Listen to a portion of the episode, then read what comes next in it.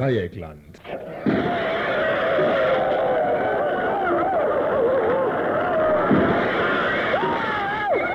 Tagesinfo.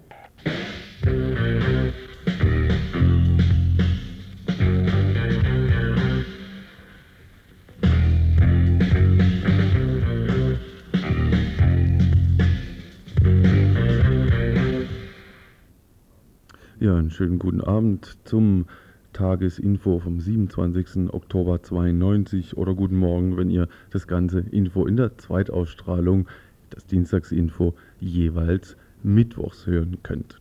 Heute im Info die Einführung ohne Manuskript. Viele stellen sich vor, dass wir hier mal mit einem Stückchen Papier stehen und immer so äh, trocken vorlesen, worum es denn heute geht. Heute mal ganz ohne Papierchen einfach gesagt, was gibt es denn heute für Themen. Vergessen dürfen wir natürlich wieder nicht die Telefonnummer im Studio, weil für geistreiche Anrufe und Beiträge und Kommentare steht hier ja immer das Telefon zur Verfügung. Im Studio die 31 028 in 0761. Das ist Freiburg. Die Themen heute äh, haben sich reduziert auf zwei einzelne Themen.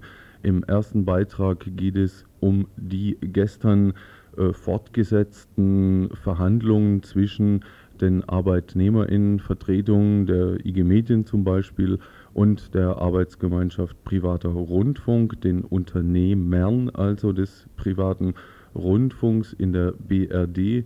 Hierzu ein Beitrag, der dann sich aber auch ein bisschen weiter inhaltlich begreift als nur um die Verhandlungen, um die Gehaltstarifverhandlungen. Es geht dann schon Richtung Landesmediengesetzen und Richtung private Radios allgemein. Im zweiten Beitrag haben wir dann die Möglichkeit wahrgenommen, einen Beitrag der Redaktion Waldkirch von RDL zusammenzuschneiden. Die Redaktion Waldkirch oder einige Redakteure und Redakteurinnen haben vor einigen Tagen oder vor einer Woche ähm, sich Zeit genommen, um die Bildzeitung, um Ausgaben der Bildzeitung genauer unter die Lupe zu nehmen und hierbei verschiedenste Dinge festzustellen, insbesondere betreffs der rassistischen Hetze gegen Flüchtlinge in der BRD. Der Beitrag wird etwa eine halbe Stunde gehen. Am Ende wird es dann wieder die Veranstaltungshinweise geben. Wir werden heute also mit Sicherheit pünktlich fertig werden.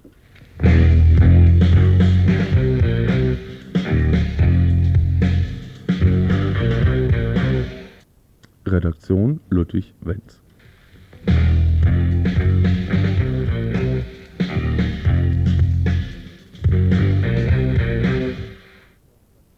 Am Montag fand die dritte Gehaltstarifverhandlungsrunde für oder gegen die Beschäftigten in den lokalen und privaten Radios statt. Das sogenannte Angebot der Arbeitsgemeinschaft privater Rundfunk, kurz APR, also der Unternehmer, war für die sogenannten Arbeitnehmerinnenvertretungen, zum Beispiel der IG Medien, wie üblich völlig unzureichend. Falls jemand die Reaktion der IG Medien hierzu interessiert, hier kurz Manfred Moos von der IG Medien Verhandlungskommission. Nun, wir haben auf jeden Fall mehr erwartet, zumal unsere Argumentation immer dahin ging, auch die Journalisten und die anderen Beschäftigten in den Privatfunkstationen müssen verglichen werden mit den Beschäftigten der Tageszeitungsverlage, da es sich oft um die gleichen Arbeitgeber handelt in beiden Fällen. Und das Angebot der Privatfunkarbeitgeber liegt nun ein ganzes Stück weit unter dem, was in den Tageszeitungsverlagen gezahlt wird. Aber es ging noch um mehr, nämlich um die Vorstellung der Arbeitgeber. Dass man im Grunde einen Redakteur, wie man in den klassischen Medien kennt, also Tageszeitungen, Zeitschriften oder auch im öffentlich-rechtlichen Rundfunk, dass man den im Privatfunk im Grunde gar nicht mehr braucht, weil dort überhaupt keine journalistischen Tätigkeiten mehr anfallen. Es war also zugespitzt das, was insbesondere von den Privatfunkveranstaltern aus Bayern und auch aus Baden-Württemberg gesagt wurde. Argumentation, also da fällt im Grunde außer dem Vorlesen von ein paar Lokalnachrichten aus der Tageszeitung ja doch nicht viel Journalistisches an. Weshalb sollte man dann äh, Redakteure überhaupt tarifieren und denen dann auch noch Gehälter zahlen wie qualifizierten Tageszeitungsredakteuren.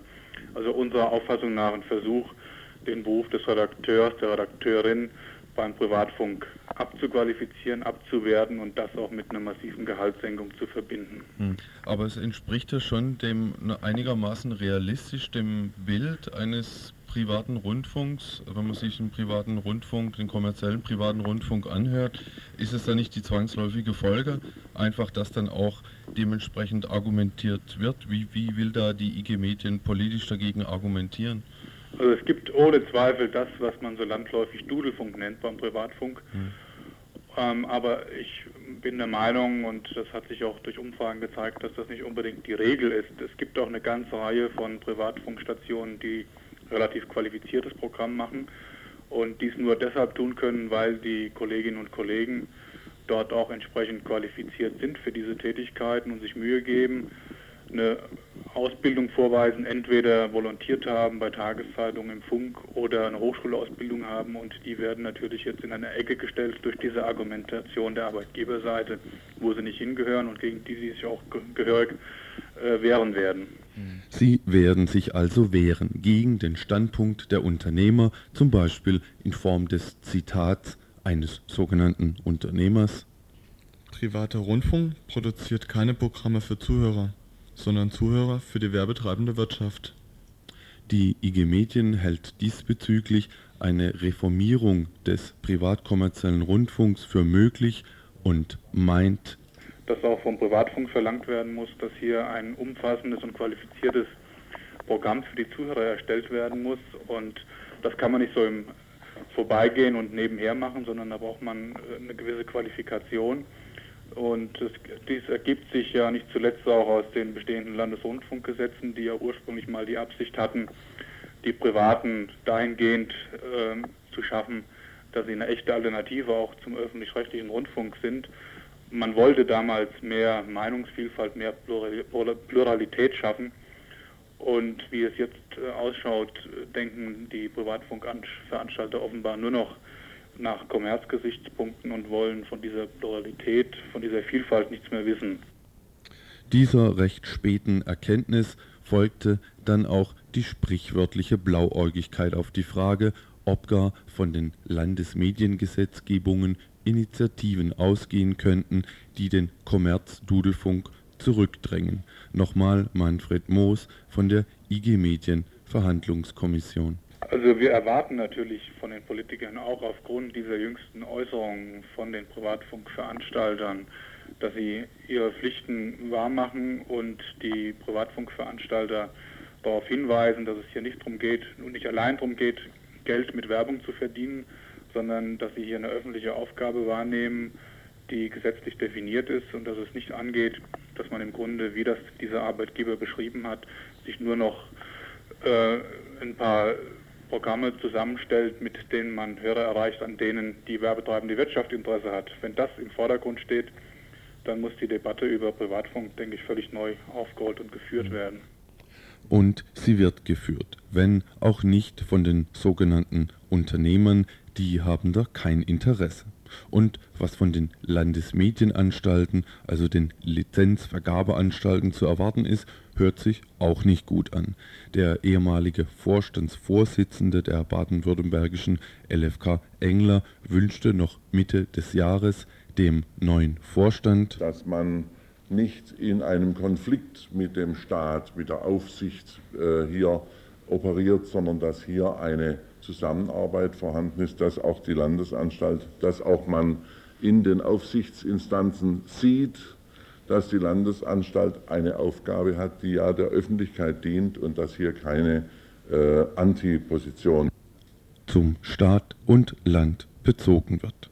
Von wegen Unabhängigkeit der Landesmedienanstalt. Der ehemalige Geschäftsführer der LFK Schurig stellte im Juli 92 schon fest, dass in jüngster Zeit von außen Kräfte wirken, die unter anderem auf eine stärkere parteipolitische Proporzbesetzung freier, leitender Stellen in der LFK drängen. Ich halte derartige Gedankenspiele für die Arbeit der LFK für schädlich und für die Unabhängigkeit der LFK, die gesetzlich garantiert ist, für gefährlich. Der neue Vorstandsvorsitzende der LFK Volz ist Garant für die Verknüpfung und Abhängigkeit zu und von der Wirtschaft und der Landesregierung. Neben einigen Aufsichtsratsvorsitzen in der Wirtschaft verfügt er auch über beste Kontakte zur Landesregierung. Schließlich war der 60-Jährige nicht nur die letzten vier Jahre im Finanzministerium, sondern auch die elf Jahre davor Staatssekretär im Justizministerium und dort mit Stammheim beschäftigt. Während seiner Überlegungen, in Rente zu gehen oder doch noch ein Pöstchen wahrzunehmen, kam der baden-württembergische Ministerpräsident auf ihn zu. Ich bin heute noch Hafendirektor von zwei großen internationalen Häfen in Mannheim und Kehl. Bin Aufsichtsratsvorsitzender, das wird aber jetzt alles abgebaut von drei großen Staatsbädern, von Badenweiler, Bad Mergentheim und von Wildbad bin Aufsichtsratsvorsitzender eines großen Salzbergwerkes, der Landsiedlung in der LKP.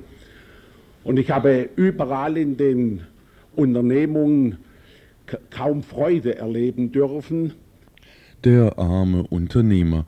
Und dann hat er sich dann noch entschieden. Als der Ministerpräsident Teufel mich gefragt hat, ob ich die Aufgabe übernehmen solle, ich habe mich nach kurzem Nachdenken entschieden für die LFK als Vorsitzender des Vorstandes. Und da sitzt er jetzt. Und eines seiner Grundsätze kommt jetzt richtig zur Wirkung. Zum Beispiel dieser. Ich werde selbstverständlich, so wie ich das gelernt habe, zusammenarbeiten mit der Landesregierung. Das wird mir nicht schwerfallen, denn es sind alle die Herren dort noch am Werk, mit denen ich 20 Jahre zusammengearbeitet habe. Doch nochmal kurz zurück. Diesem Komplex von Regierung und Unternehmern stehen gegenüber die Hörerinnen und Hörer und die Arbeitnehmerinnen. Zur Zukunftsaussicht zu den Gehaltstarifverhandlungsrunden nochmal Manfred Moos von der IG Medienverhandlungskommission. Wir sind recht pessimistisch, was Lösungsmöglichkeiten angeht, die sich nur auf das Verhandeln alleine beziehen. Wir sind überzeugt, dass wir in den Betrieben Druck erzeugen müssen und dass die Kolleginnen und Kollegen inzwischen auch in weiten Teilen der betroffenen Bundesländer, Nordrhein-Westfalen, Baden-Württemberg und Bayern, so empört sind. Erstens über dieses Gehaltsangebot und zweitens auch über die Äußerungen zur inneren Verfassung des Privatfunks, dass wir hier Druck erzeugen können, um die Arbeitgeber zu einem besseren Angebot dann letztendlich veranlassen zu können. Welche Maßnahmen wir im Einzelnen ergreifen, das wird äh, noch zu diskutieren sein.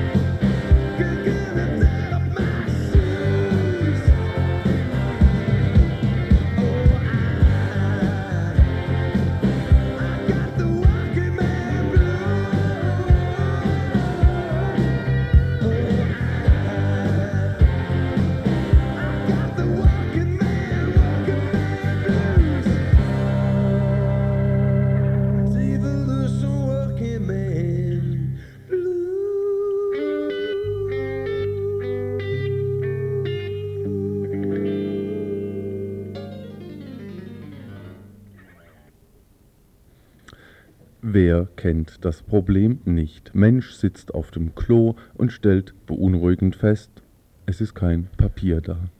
Viel Glück kann, von Glück kann Mensch dann reden, wenn ihm aus der Not, wenn auch nur dürftig, geholfen wird, wenn sie in der Nähe liegt, die Bildzeitung. Nach wie vor gibt es aber Leute, die dieses Produkt auch lesen. Diese Tatsache ging einigen Leuten der Redaktion Waldkirch von RDL nicht am Arsch vorbei und sie untersuchten für einige Wochen die Methodik dieses spätkapitalistischen Feigenblattes. Insbesondere warfen sie hierbei einen Blick auf die rassistische Hetze gegen Flüchtlinge. Beim Druck dieser Zeitung wird doppelt so viel Druckerschwärze benötigt als bei anderen Tageszeitungen. Die Hälfte des Platzes wird nämlich für dicke, fette, schwarze Überschriften benötigt. Befragte äußerten sich zur Zeitung. Die äh, im Grunde genommen lediglich Überschriften bringt und äh, im Grunde genommen eigentlich negative Gedanken, richtige Stimmungsmache aufbringt. Hatten Sie schon mal gelesen, das ist praktisch nichts, das ist nur Sensation und ist ja eigentlich nicht fundiert, was drin steht. Ich mag sie nicht. Ich auch nicht. Ich lehne sie ab. Ich glaube, wenn da steht Samstag, der 13., dann glaube ich selbst das nicht.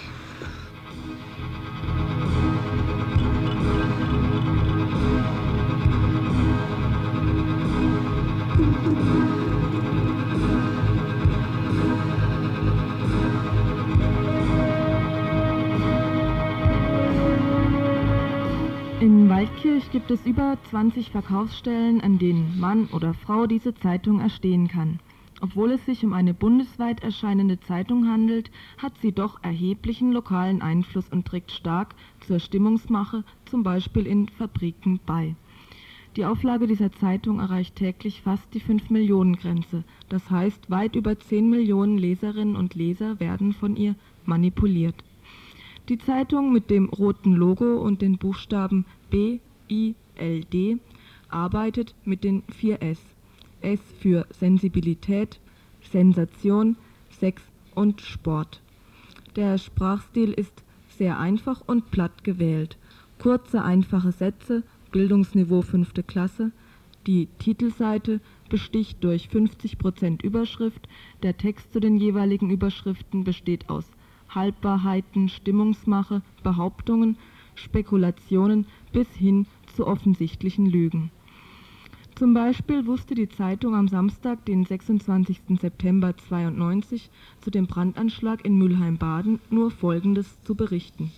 Brandsatz gegen Asylheim, Mülheim, Unbekannte, Unbekannte schleudern einen Brandsatz gegen eine Asylunterkunft, 23 Bewohner, Polizisten löschten die Flammen, niemand verletzt.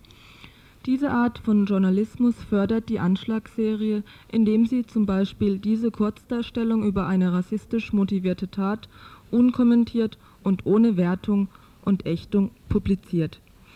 Die Meldungen über Brandanschläge in der genannten Zeitung haben statistischen Charakter erreicht, was eher zu weiteren Anschlägen beiträgt. Den Anschlägen wird politisch nicht entgegengetreten. Die Bildzeitung wird zum Multiplikator des Rassismus und leistet damit einen entscheidenden Beitrag zur Gesamtstimmung in deutschen Landen.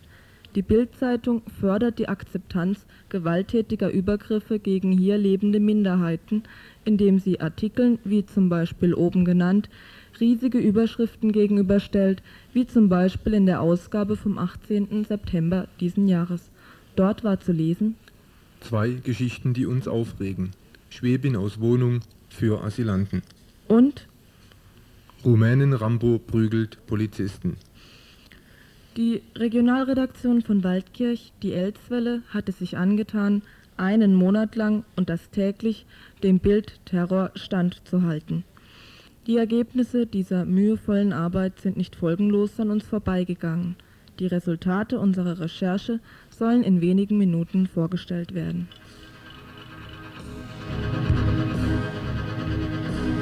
Musik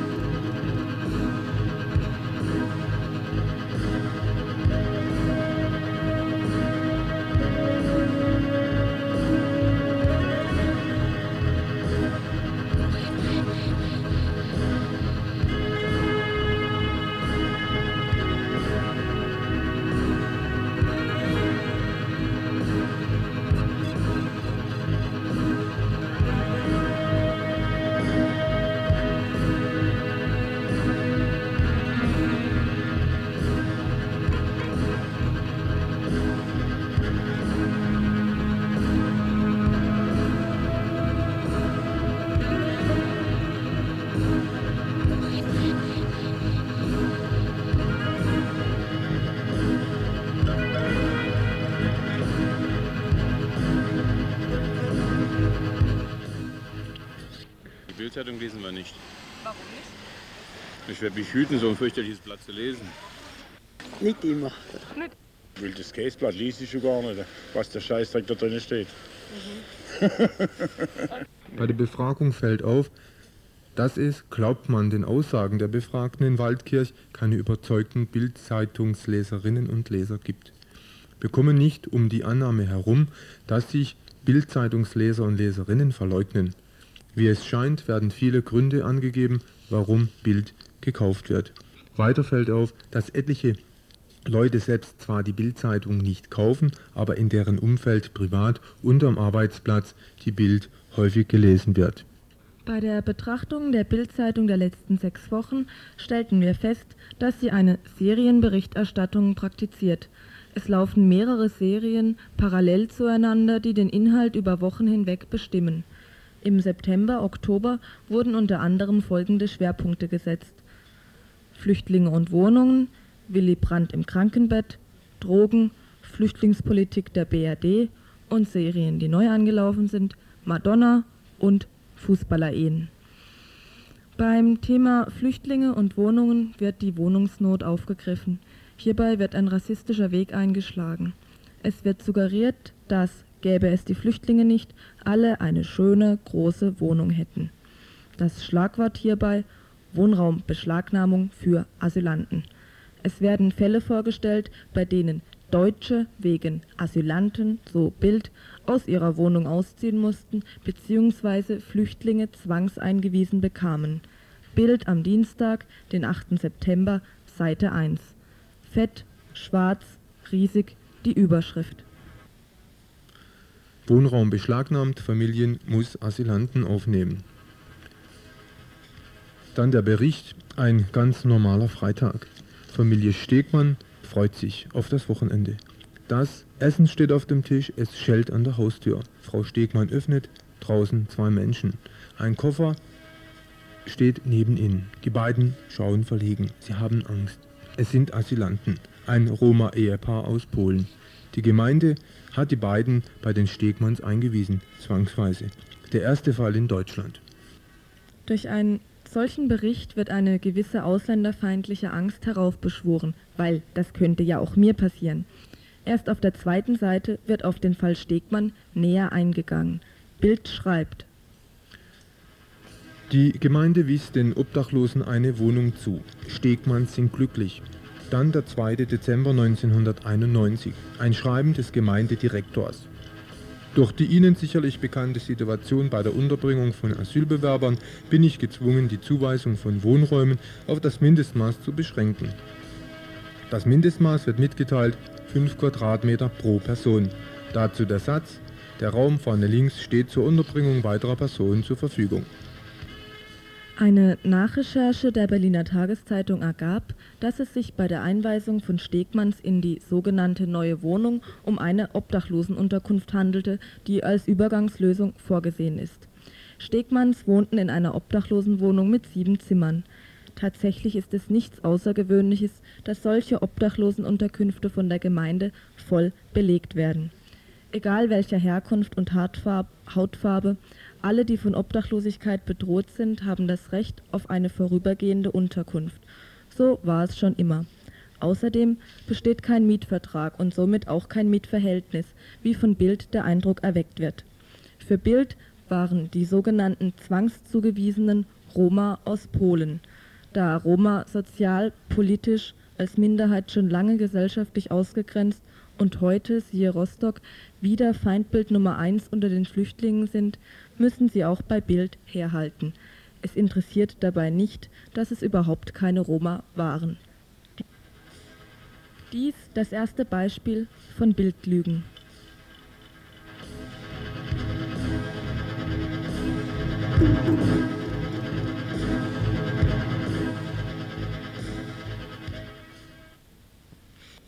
Bild 8. September, ein scheinbarer Aufklärungsartikel. Was kann der Staat mir für Asylanten wegnehmen? Allein durch diese Fragestellung wird der Eindruck erweckt, als wolle und könne der Staat jemandem, wie Bild schreibt, für Asylanten irgendetwas wegnehmen. Bild fragt. Dürfen Behörden meine Wohnung beschlagnahmen? Laut Grundgesetz dürfen Eingriffe und Beschränkungen nur zur Abwehr einer gemeinen Gefahr, zur Verhütung dringender Gefahren für die öffentliche Sicherheit und Ordnung, insbesondere zur Behebung der Raumnot vorgenommen werden. Eine Millionenflut von Asylanten könnte eine Gefahr für die öffentliche Sicherheit und Ordnung darstellen. Die Notstandsgesetzgebung, die hier angesprochen wird, ist für den Kriegsfall, Bürgerkriegsfall, Katastrophenfall usw. So vorgesehen, aber nicht für die Zwangsunterbringung von Flüchtlingen. Beschlagnahmeaktionen von Pkw, Wohnungen und anderen Utensilien sind schon längst für oben genannte Fälle im Zivilschutzgesetz vorgesehen. Dazu haben bereits auch militärische Verwaltungsübungen stattgefunden. Zuletzt wurden diese Übungen, die Cymex-Vintex-Übungen, auch im Landkreis Emmendingen abgehalten. Um es nochmals zu betonen, es handelt sich hierbei um Verwaltungsübungen ohne Panzer und Gewehr, die sich zum Beispiel die Auswertung der Volkszählung von 87 zunutze macht. Bild fragt weiter mit fetten Buchstaben. Wie lange muss ich Asylanten aufnehmen? Antwort bis Gemeindeersatzquartier findet. Können in meinem Garten Zelte aufgebaut werden? Antwort nein. Dürfen die Asylanten meinen Wohnwagen benutzen? Nein. Daran, dass die Antworten im Vergleich zur Frage recht klein gedruckt sind, zeigt sich, wohin Bild ihre Bildgemeinde steuern will. Es sollen Assoziationen erweckt werden, die nur in eine Richtung gehen sollen, nämlich gegen die im Bildjargon bezeichneten Asylanten. Es soll der kleine Mann getroffen werden, der jahrelang für sein eigenes Heim geschuftet hat und dessen trautes Heim nun von Asylanten bedroht ist. Die Lüge greift. Bild am Mittwoch, 9. September. Bild versucht die Lüge vom Vortag zu verfestigen. Die Methode? Wegen der Zwangsanweisung der Asylanten bei deutschen Familien hätten Tausende angerufen. Der Anruf eines Direktors eines nicht genannten Mieterbundes soll die Lüge verhärten. Das Telefonat wurde in Bild veröffentlicht. Helmut Schlich, Direktor des Mieterbundes. Zitat Bevor Asylanten deutsche Familien zugewiesen werden, müssen Bürgermeister und Stadtdirektoren selber mit gutem Beispiel vorangehen. Der Mieterbunddirektor wird hier als Experte für Mieterfragen angeführt und bestätigt die Lüge, ohne selbst auf den eigentlichen Vorgang einzugehen. In der gleichen Ausgabe, negativ gedruckt, also weiß auf schwarz, etwa 28 cm breit und 3 cm hoch, die Überschrift. Asylanten jetzt auch in Büros. Im untenstehenden Mini-Artikel Hannover will jetzt 750 Asylbewerber in einem Bürogebäude unterbringen. Was hier beschrieben wird, ist eine längst bekannte Form der Unterbringung und ganz und gar nichts Neues. Schon lange werden Flüchtlinge in alte Fabriken, nicht benutzte Schulen, abbruchreife Häuser oder auch nicht genutzte und schon lange leerstehende Bürogebäude zwangseingewiesen. Unterbringungsgebühren, die sich nicht am Quadratmeterpreis orientieren, erreichen Höhen bis weit über 30 Mark pro Quadratmeter. Tatsächliche Nutznießer der Unterbringung sind nicht die Flüchtlinge, sondern jene Fabrik- oder Bürogebäudebesitzer. Ein Beispiel aus der Badischen Zeitung vom 9. Oktober. Aachen bei Offenburg. Ein Möbelfabrikbesitzer, der seine alte Möbelfabrik, die er nicht mehr benötigt, an die Stadt Aachen für, den, für die Unterbringung von Flüchtlingen vermietet hat, kassiert pro Quadratmeter 22 Mark und 41 Pfennig. Für die insgesamt 469 Quadratmeter sind das monatlich 10.510 Mark und jährlich 126.123 Mark, ohne dass er als Vermieter irgendwelche Reparaturpflichten oder Ähnlichem nachgehen müsste. Laut Volkszählungsauswertung vom 25. Mai 87 lag der Durchschnittsmietpreis für Aachen pro Quadratmeter bei 6,34 Mark und damit sogar an erster Stelle im ganzen Ortenaukreis. Auch wenn sich die Mieten seit 1987 erhöht haben, sind 22,41 Mark Mietwucher. Den 80 Bewohnern stehen jeweils 5,86 Quadratmeter Wohnfläche zur Verfügung wo sie noch Bett, Schrank und anderes unterbringen müssen.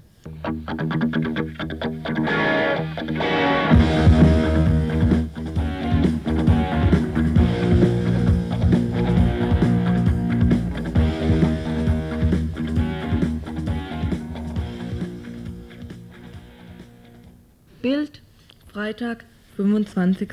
September. Wie gewohnt in riesengroßen Lettern. Asylbehörden dürfen in Privatwohnung einweisen. Behörden dürfen in Privatwohnung einweisen, so die Bild. Asylanten dürfen auch gegen den Willen des Vermieters in leerstehende Privatwohnungen eingewiesen werden. Das entschied gestern das Oberverwaltungsgericht in Schleswig. Die Richter, Zitat, aber vorher müssen die Behörden alles andere unternommen haben, die Obdachlosigkeit anders zu beheben. Die Wohnungsnot in Studentenstädten ist seit 20 Jahren bekannt. Deshalb haben auch verschiedene Städte sich das Recht geschaffen, leerstehenden ungenutzten Wohnraum für Studenten zu beschlagnahmen. Hier seien nur Karlsruhe, Freiburg, Stuttgart und Tübingen erwähnt. Sogar die Geschichte bringt Beispiele, wie Wohnraumkapazität 100% ausgelastet wurde. Mit der Wohnraumbewirtschaftung in den 50er, Anfang 60er Jahren wurden in den Gemeinden alle leerstehenden Wohnungen erfasst und den Wohnungsbesitzern neue Mieter eingewiesen. Damals war die Vermietung von Wohnraum noch eine lebensnotwendige Nebeneinkunft. Bild 2. Oktober, Donnerstag, Seite 1. Rentnerin raus, Asylant rein. Diese letzte Überschrift vom 2. Oktober zeigt, dass Bild die rassistische Serie fortsetzt, dass Lügen und Hetze kein Ende finden.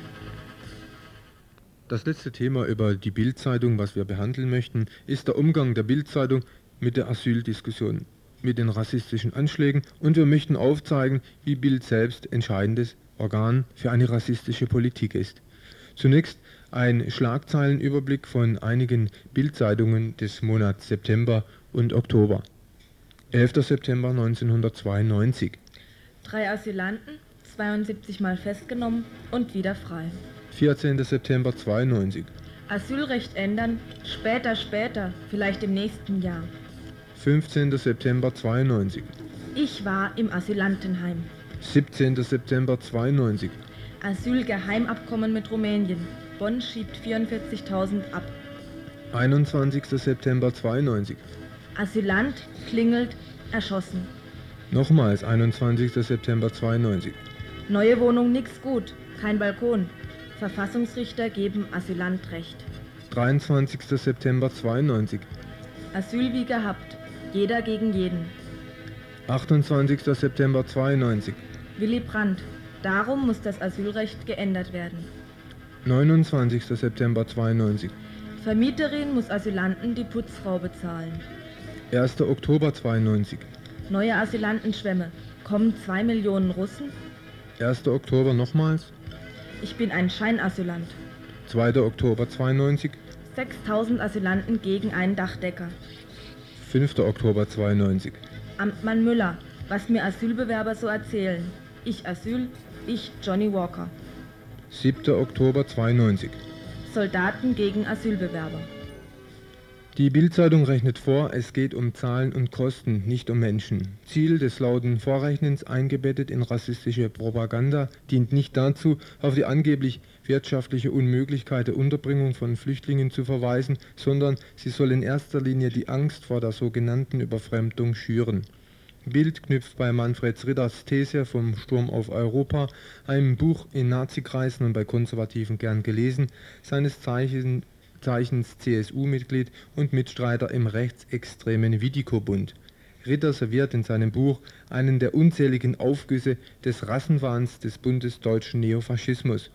Er malt das Schreckgespenst von den Millionen von Menschen aus der dritten Welt, die den europäischen Kontinent überschwemmen und speziell die Bundesrepublik wie Heuschreckenschwärme einfallen werden. Ritter will die entschlossene Abwehr und Abschottung, das wollen die Neonazis, die Republikaner und auch Bild. Der Bildtitel Kommen zwei Millionen Russen? Weil die russischen Staatsbürger am 1. Januar 1993 einen Reisepass beantragen können, zielt ebenso in die gleiche Richtung wie das Buch von dem CSU-Mann Ritter. Die Lösungsprobleme sollen nicht mit den betroffenen Menschen, die in die BRD kommen, gelöst werden, sondern gegen sie, in altgewöhnter, gewohnter rassistischer Manier. Um auf die Flüchtlinge gewalttätig einprügeln zu können, müssen zunächst Gründe geschaffen werden, für die Nazis auf der Straße und für die Gaffer und die Beifallklatscher. Dann brennen wieder Flüchtlingsunterkünfte und Menschen. Wie Bild mit den flüchtenden Menschen umgeht und sie zum Abschuss freigibt, das kann Bild nur selbst tun. Erstes Beispiel. Enver, 23, lacht. Sein fünfter Tag hinter den Gittern des Asylantenlagers Zirndorf. Bald ist er draußen. Deutschland ist prima. Hallo, macht Ihnen der Regen gar nichts aus? Er lächelt. Nix, Regen gut, zu Haus wenig Regen. Worauf warten Sie? Sozialhilfe, heute 40 Mark. Er reibt Zeige und Mittelfinger aneinander. Woher kommen Sie? Albanien, kleines Dorf. Ich bin Sven und Sie? Ich Enver. Hände schütteln. Enver. Seine Eltern haben ihn nach dem Kommunistenführer Enver Hoxha genannt, der Albanien mehr als 40 Jahre regierte. Enver ist einer der 100.000 Asylbewerber, die nach Deutschland kommen und genau wissen, dass sie niemals anerkannt werden. Warum bist du hier, Enver? Kleines Dorf zu Hause, ich arbeite. Wurdest du in Alba Albanien verfolgt? Nein, aber Albanien nicht gut. Viel Arbeit, kein Geld, kein Essen. Warum Deutschland? Enver. Hier alles prima. Geld, Ofen, bald Arbeit, hübsches Mädchen, Freunde. Er sagt, zu Hause, alte Frau hatte Katalog. Sein Mund formt das Zauberwort. Ikea. So ist Deutschland nicht, Enver. Doch, doch, Katalog, Häuser schön, Menschen schön. Wie bist du hergekommen? Motorboot, drei Tag Italien, dann mit anderem Albaner im Auto über Österreich nach Deutschland. Albaner sagte, an der Grenze sagst du einfach Asyl. Zweites Beispiel. Drei Asylanten 72 Mal festgenommen und wieder frei. Sie kamen 1990 aus dem kleinen westafrikanischen Staat Gambia als Asylbewerber nach Norddeutschland. Bakari 23, Eprima G 27 und Ibrahim 26. Asyl haben die drei nach fast zwei Jahren immer noch nicht. Dafür dicke Strafakten bei der Polizei. Nur ein paar Auszüge aus den Ordnern. Bakari J23 wurde seit November 90 in Bremen 24 Mal festgenommen. Hehlerei von geklauten Lederjacken und goldenen Ringen, versuchter Kokainhandel. Zehnmal wurde er mit Kokain und Haschisch geschnappt, auch aktenkundig Urkundenfälschung. Eprima G. 27 stellt im November 90 Asylantrag in Bremerhaven. Er wurde bisher 20 Mal festgenommen und immer wieder laufen gelassen. Dealt weiter mit Haschisch, Kokain und Heroin, war in eine Schlägerei mit der Polizei verwickelt. Bei Ibrahim J. 26 liegen 28 Mal die Handschellen, Kokain- und Heroinhandel, Ladendiebstahl. Er ist selber süchtig, prügelt bei Festnahmen die Polizisten. Die Strafakten werden vermutlich noch dicker werden, denn Dieter Trappmann 51, Chef der Bremer Ausländerbehörde, sagt, die Delikte reichen für einen Haftbefehl nicht aus und wir können sie erst ausweisen, wenn ihr Asylverfahren abgeschlossen ist. In der Regel dauert das bis zu zwei, dauert das zwei bis drei Jahre. Soweit die Bild beim zweiten Beispiel. Das dritte Beispiel. Bild 5. Oktober. Amtmann Müller, was mir Asylbewerber so erzählen. Ich Asyl, ich Johnny Walker. Gerhard Müller lacht verbittert. Wir werden hier doch verarscht. Ich habe 4700 Mark brutto und dafür muss, muss ich mich jeden Tag belügen und anpöbeln lassen. Typischer Montag für Gerhard Müller, den Asylentscheider. Um 7 Uhr ein Asylbe Asylbewerber aus Ghana. Ich brauche Asyl, ich bin verfolgt. Sein Name? Muhammad Ali. Pass? Verloren. Müller schreibt ein Protokoll. 8 Uhr, der nächste Asylbewerber. Wieder aus Ghana. Er sagt, ich bin verfolgt, ich brauche Asyl. Name? Muhammad Ali. Pass? Verloren. Und noch ein Protokoll. Dann ein Nigerianer. Name? Johnny Walker. Asylgrund? Leute im Dorf waren gegen mich. Warum? Achselzucken. Pass? Verloren. Ein Bulgare, Mitte 40, Name Todor Schivkov. So heißt Bulgariens kommunistischer Ex-Staatschef. Ich Schivkov. Aber der ist 80, ich auch Schivkov. Pass? Weggenommen. Müller. Die haben sich abgesprochen, erzählen mir irgendwelche Geschichten und die Politiker lassen uns hier doch völlig allein. Drei Beispiele, die eine braun-rassistische Pressearbeit, die sich der Form des Witzes bedient, berühren und weit unter der Gürtellinie treffen. Moralisch, politisch und sozial sind solche Artikel nicht zu vertreten. Deutschland wird immer zum Opfer gemacht, obwohl hier die Täter bzw. Mittäter sitzen, unter anderem verantwortlich für das weltweite Flüchtlingselend sind. Flüchtlinge als Lügner, Flüchtlinge als Drogenhändler, Flüchtlinge als Schmarotzer, Flüchtlinge schuld an allem das, was die bundesdeutsche Politik zu verantworten hat. Der neue innere Feind ist geschaffen. Soldaten gegen Asylbewerber, wie Bild am 7. Oktober reißerisch berichtet, kommt der momentanen Realität am nächsten. Für die hier lebenden Flüchtlinge ist der Aufenthalt nicht mehr nur ein Leben im alltäglichen Notstand, sondern es herrscht bereits ein gewisser Krieg gegen sie. Zehn Tote allein dieses Jahres, über 2000 Anschläge sind die traurige Wahrheit und das Ergebnis des Rassismus, zu der die Bildzeitung ihr Wesentliches beigetragen hat.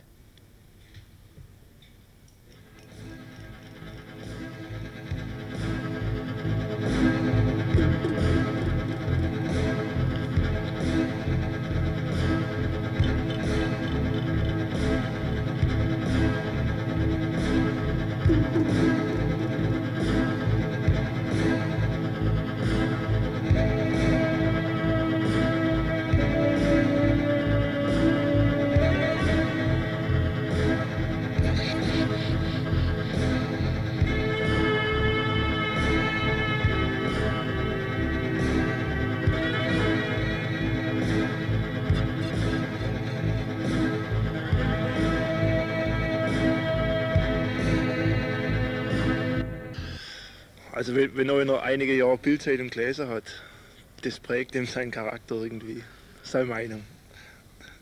Ich, ich erlebe das jeden Tag. Und, und, und wenn denen die Zeitung einmal fehlt im Geschäft, na, dann sind die irgendwie nicht zufrieden mit, mit sich. Denen fehlt was. Derjenige, der die Bildzeitung lesen möchte, darf sie lesen. Die haben doch frei, wir sind frei im Denken, frei im Lesen. Ach Gott, ich lese es halt, weil es daheim ist, aber ich finde, es steht voll der Scheißdreck drin. Also. Das heißt, dass die Eltern lesen die? Ja, meine Eltern lesen Überzeugt?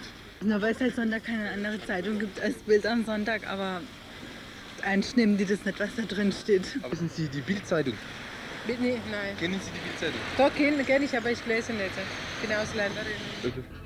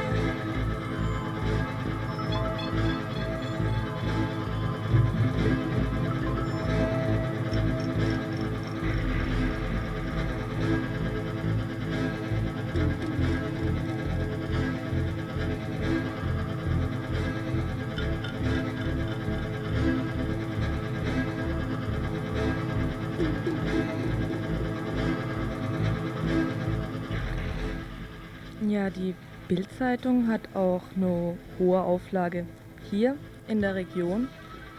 Und dabei ist auffällig, dass sie von niemandem ins Handwerk gepusht bekommt. Es gibt keinen offenen Widerstand gegen sie. Sie kann ihre rassistische Hetze täglich aufs Neue hier verbreiten. Dies wohl, weil der Einfluss, den sie hat, von vielen hier unterschätzt wird. Der Einfluss, den sie hat auf die Stimmung hier in diesem Land.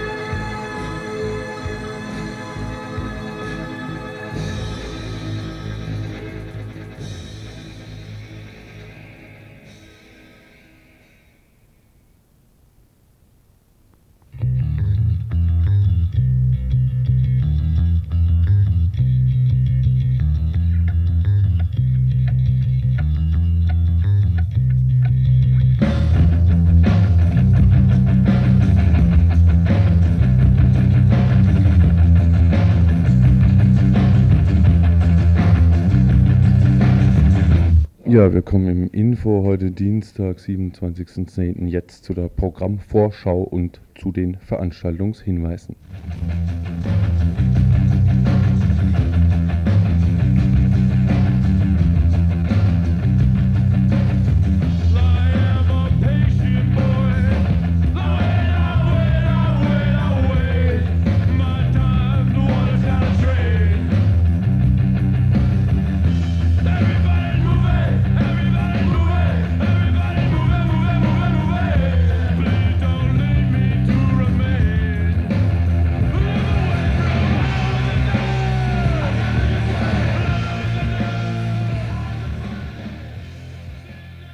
Zuerst zum Programm heute Dienstag, 27. Oktober um 19 bis 20 Uhr, also in Kürze, beginnt Radio International Asien Informationen aus dem Asien-Pazifikraum. Die Philippinen nach der Wahl des General Fidel Ramos. Um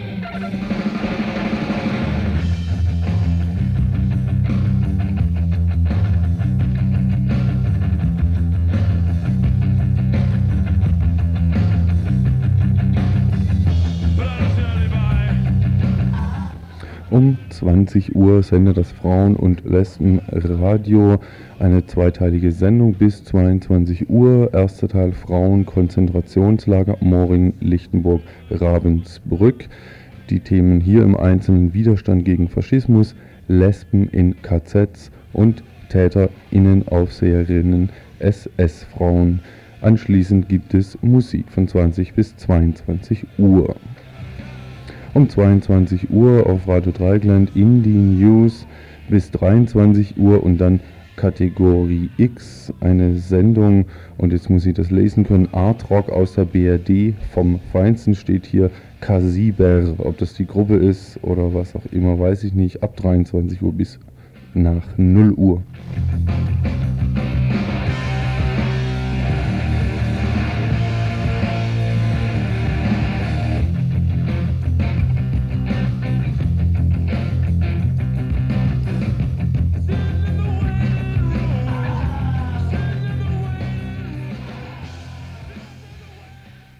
Und jetzt zu den eigentlichen Veranstaltungshinweisen. Da gibt es nämlich am Samstag, den 31.10.92 um 20 Uhr eine, und zwar im Radikaldemokratischen Zentrum in der Egonstraße 54, eine Veranstaltung zu Südkurdistan, also Nordirak. Hier haben wir heute Mittag jemand interviewt, wie die Veranstaltung zustande gekommen ist.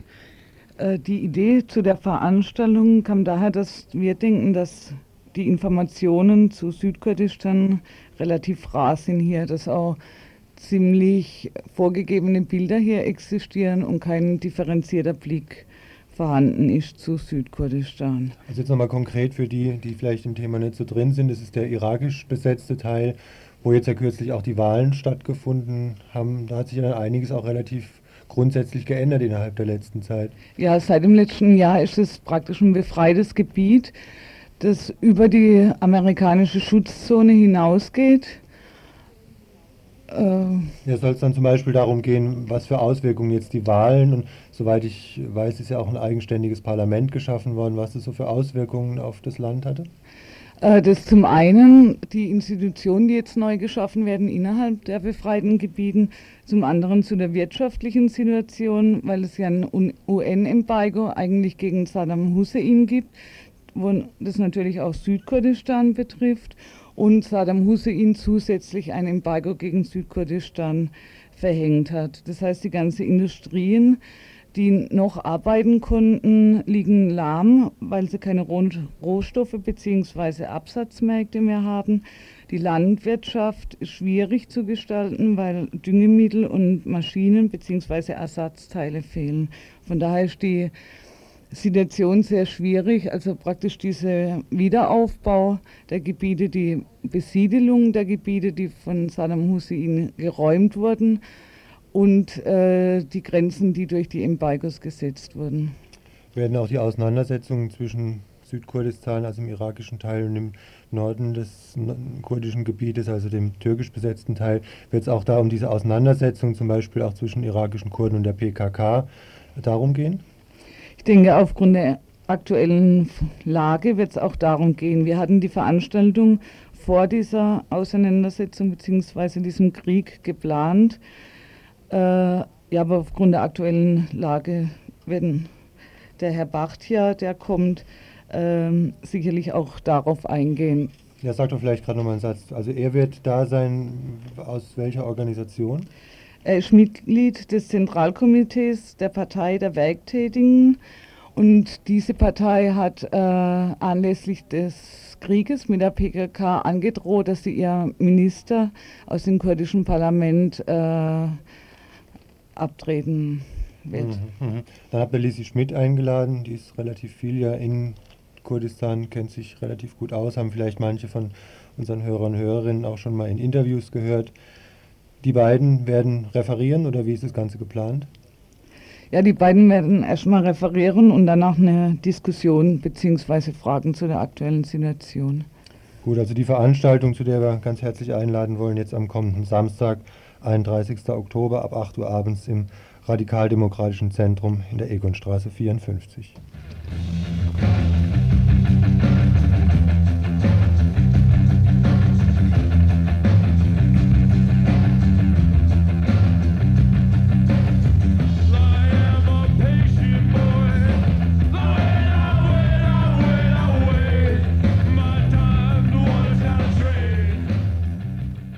jugendlichen Pogromhelden von Rostock und anderswo haben allen Grund, sich als Avantgarde zu fühlen.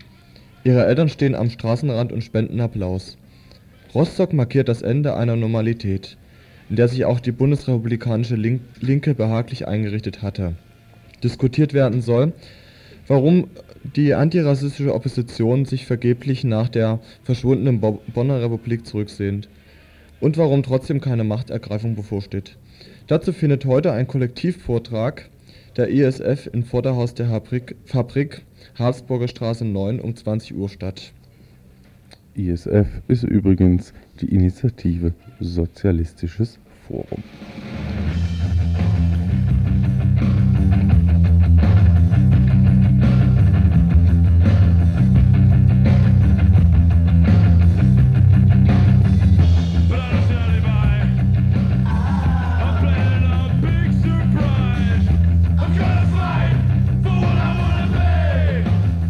Ja, und dienstags wartet ihr sicherlich immer wieder auf den Hinweis, wo denn die Volksküche ist. Äh, weiß ich heute selber nicht, gibt es wohl keine.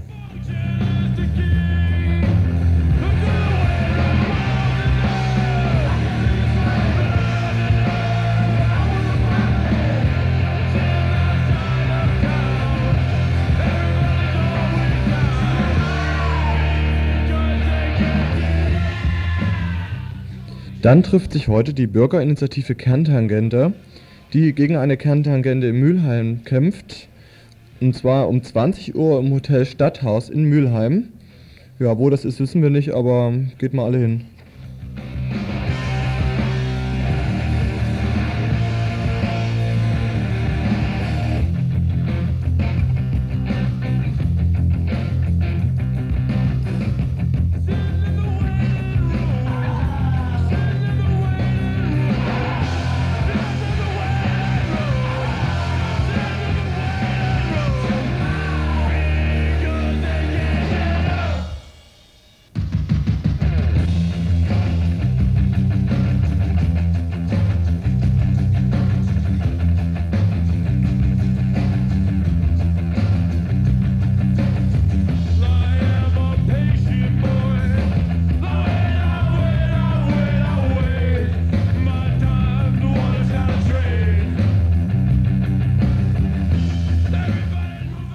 Kommt ja immer wieder vor, dass neue Leute Radio Dreigland hören, vielleicht gerade das Info, Leute, die jetzt anfangen zu studieren in Freiburg.